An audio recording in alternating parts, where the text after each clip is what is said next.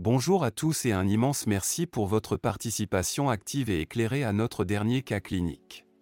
Vos contributions ont été non seulement utiles mais également indispensables pour comprendre la complexité du cas de cette jeune femme de 21 ans souffrant de douleurs persistantes au membre inférieur droit.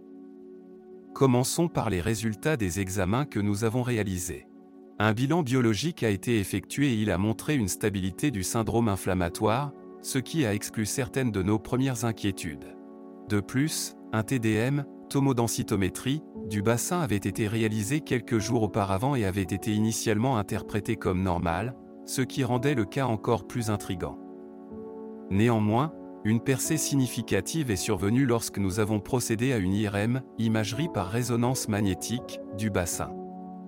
Cet examen a révélé la présence d'une collection plurilobée développée autour de l'échancrure sciatique droite.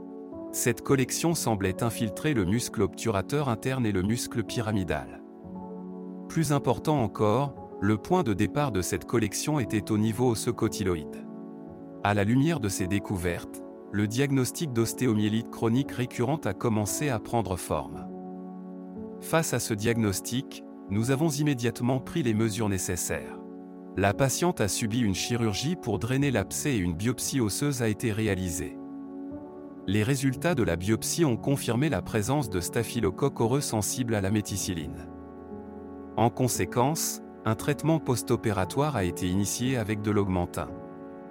Cependant, compte tenu des résultats, le protocole de traitement a été modifié pour inclure la clindamycine et la lévofloxacine, pendant une période de six semaines.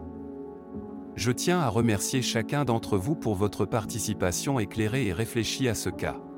Comme l'illustre parfaitement ce cas complexe, l'approche collaborative en médecine est non seulement utile, mais souvent essentielle pour résoudre les problèmes médicaux les plus délicats. Comme le dit le proverbe, plus on est de fous, plus on apprend. Je vous invite à rester connecté pour d'autres cas cliniques qui seront tout aussi fascinants et éducatifs. Et n'oubliez pas, la sagesse collective est souvent plus grande que la somme de son savoir individuel.